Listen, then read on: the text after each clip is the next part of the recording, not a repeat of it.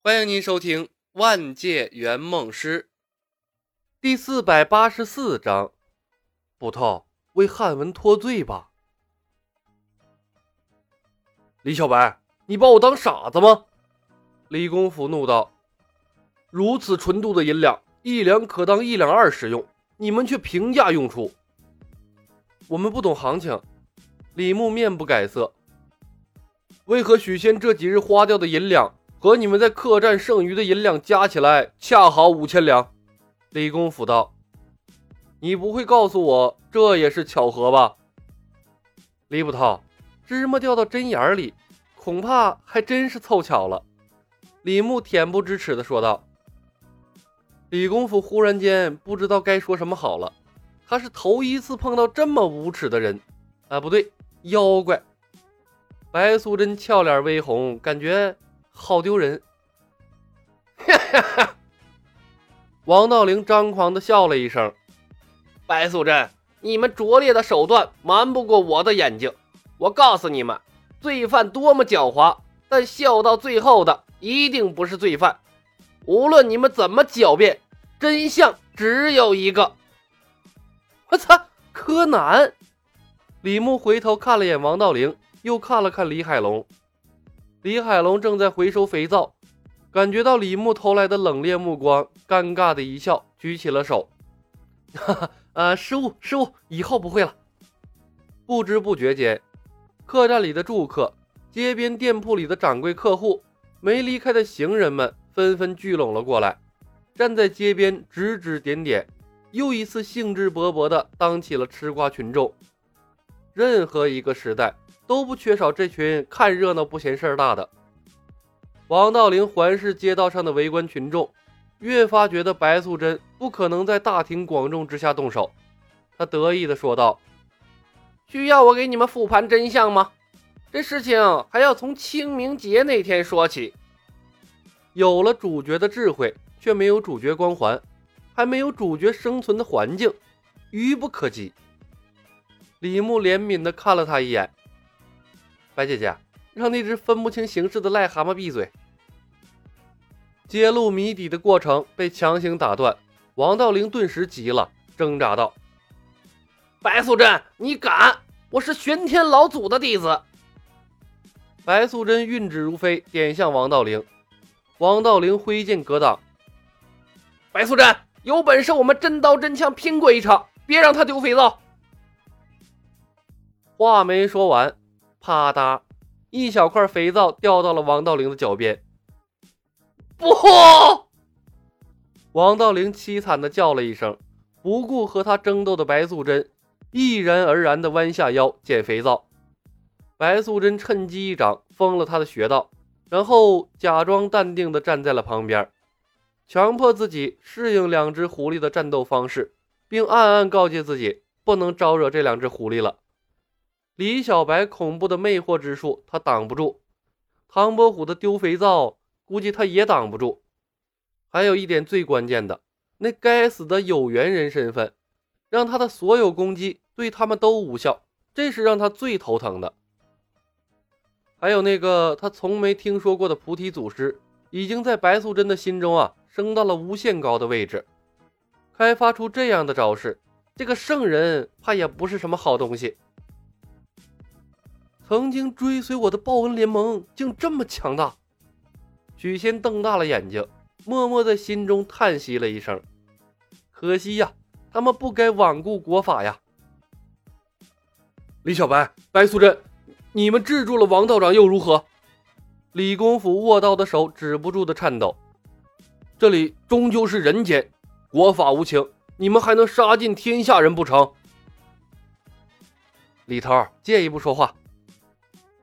李牧微微一笑，上前一步，伸手握住了李公甫的手腕，把他的刀插回了刀鞘，继而不顾他的挣扎，强行扯到了一边。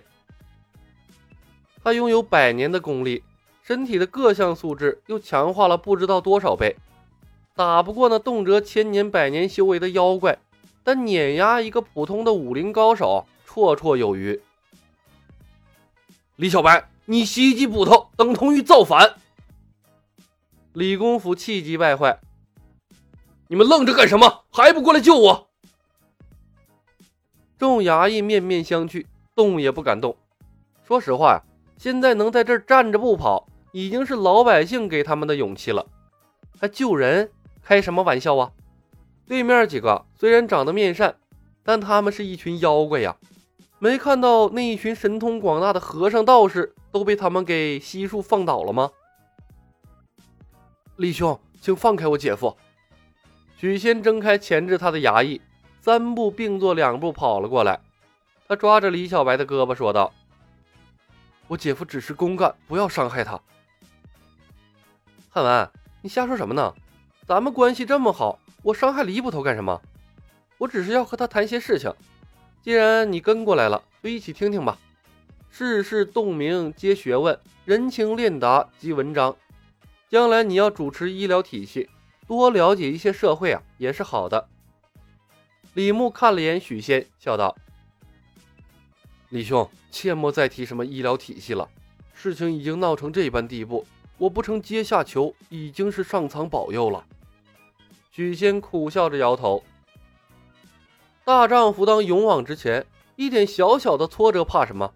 万事有我们呢。”李牧说道：“可我已经不是你们的恩人了。”许仙愣道：“白姐姐的恩人就是我们的恩人，报恩联盟重新成立了。”李牧伸手拍了拍他的肩膀，看着惊讶的许仙，笑道：“汉文啊。”这其中发生了一些事情，稍后跟你解释。当务之急，先解决眼下的麻烦。许仙愣住，平静的眼神突然变得炙热起来。李小白、汉文，你们够了！到底有没有把我放在眼里？被无视的李公甫愤怒了。李头，不要生气，咱们去那边说。李牧自来熟的把手搭在了李公甫的肩膀上，揽着他钻出人群。来到了偏僻的角落里，许仙颠颠的跟上，想看李小白搞什么鬼。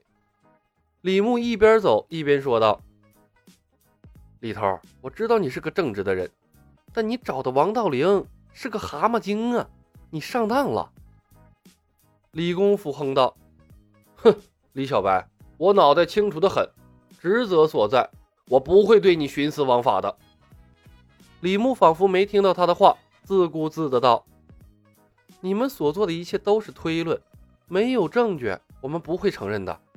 而且你也抓不住我们。”李公甫道：“如果你们逃跑，朝廷会发海捕文书，全国通缉你们。”李牧笑道：“捕头，如果你做过调查，应该知道，银子都是许仙花的。”许仙的脸腾的涨红了。讷讷的说不出来话，李公甫恼怒的瞪了许仙一眼。汉文这几天花了差不多有三千两银子，李头，把你卖了也填不起来这个亏空吧？李牧继续道：“你认为这种情况下，杨知县会怎么做？他会不会重判许仙，甚至迁怒于你？嫂夫人可是一心为汉文着想，如果他出了事儿……”你的家可能也就散了。李公甫顿时急了，即便如此，也不能罔顾国法。李捕头，你恐怕是判断错了一件事儿。侦破了库银案，你会落得家破人亡；而案件不破，所有人皆大欢喜。李牧叹了一声，说道：“哎，许仙没有动库银，自始至终用的是我们的银子。”所以他被无罪释放，剩下的两千多两银子会继续成为我们的流动资金，你和嫂夫人也可以跟着沾沾光。最关键的是，你会收获我们五个大妖怪的友谊，这比什么都好用。李公甫张了张嘴，说道：“库银案破不了，我会被追责。县太爷虽然贪婪，但并不蠢，他需要替罪羊。”李涛，放心。今天的事情传出去，杨知县看在我们的面子上，不会动你的。”李牧笑道。“李涛，如果你信得过我，我有办法完美的解决库银案，皆大欢喜。可是，王道陵推断出了你们的所有手段和犯罪过程。李公甫道。李牧回头看向了对李海龙怒目而视的王道陵，笑着说道：“ 哈哈，李捕头，他真的是个蛤蟆精，一个妖精的话不足为信。”本集已经播讲完毕，感谢您的收听。喜欢的朋友们，点点关注，点点订阅呗，谢谢了。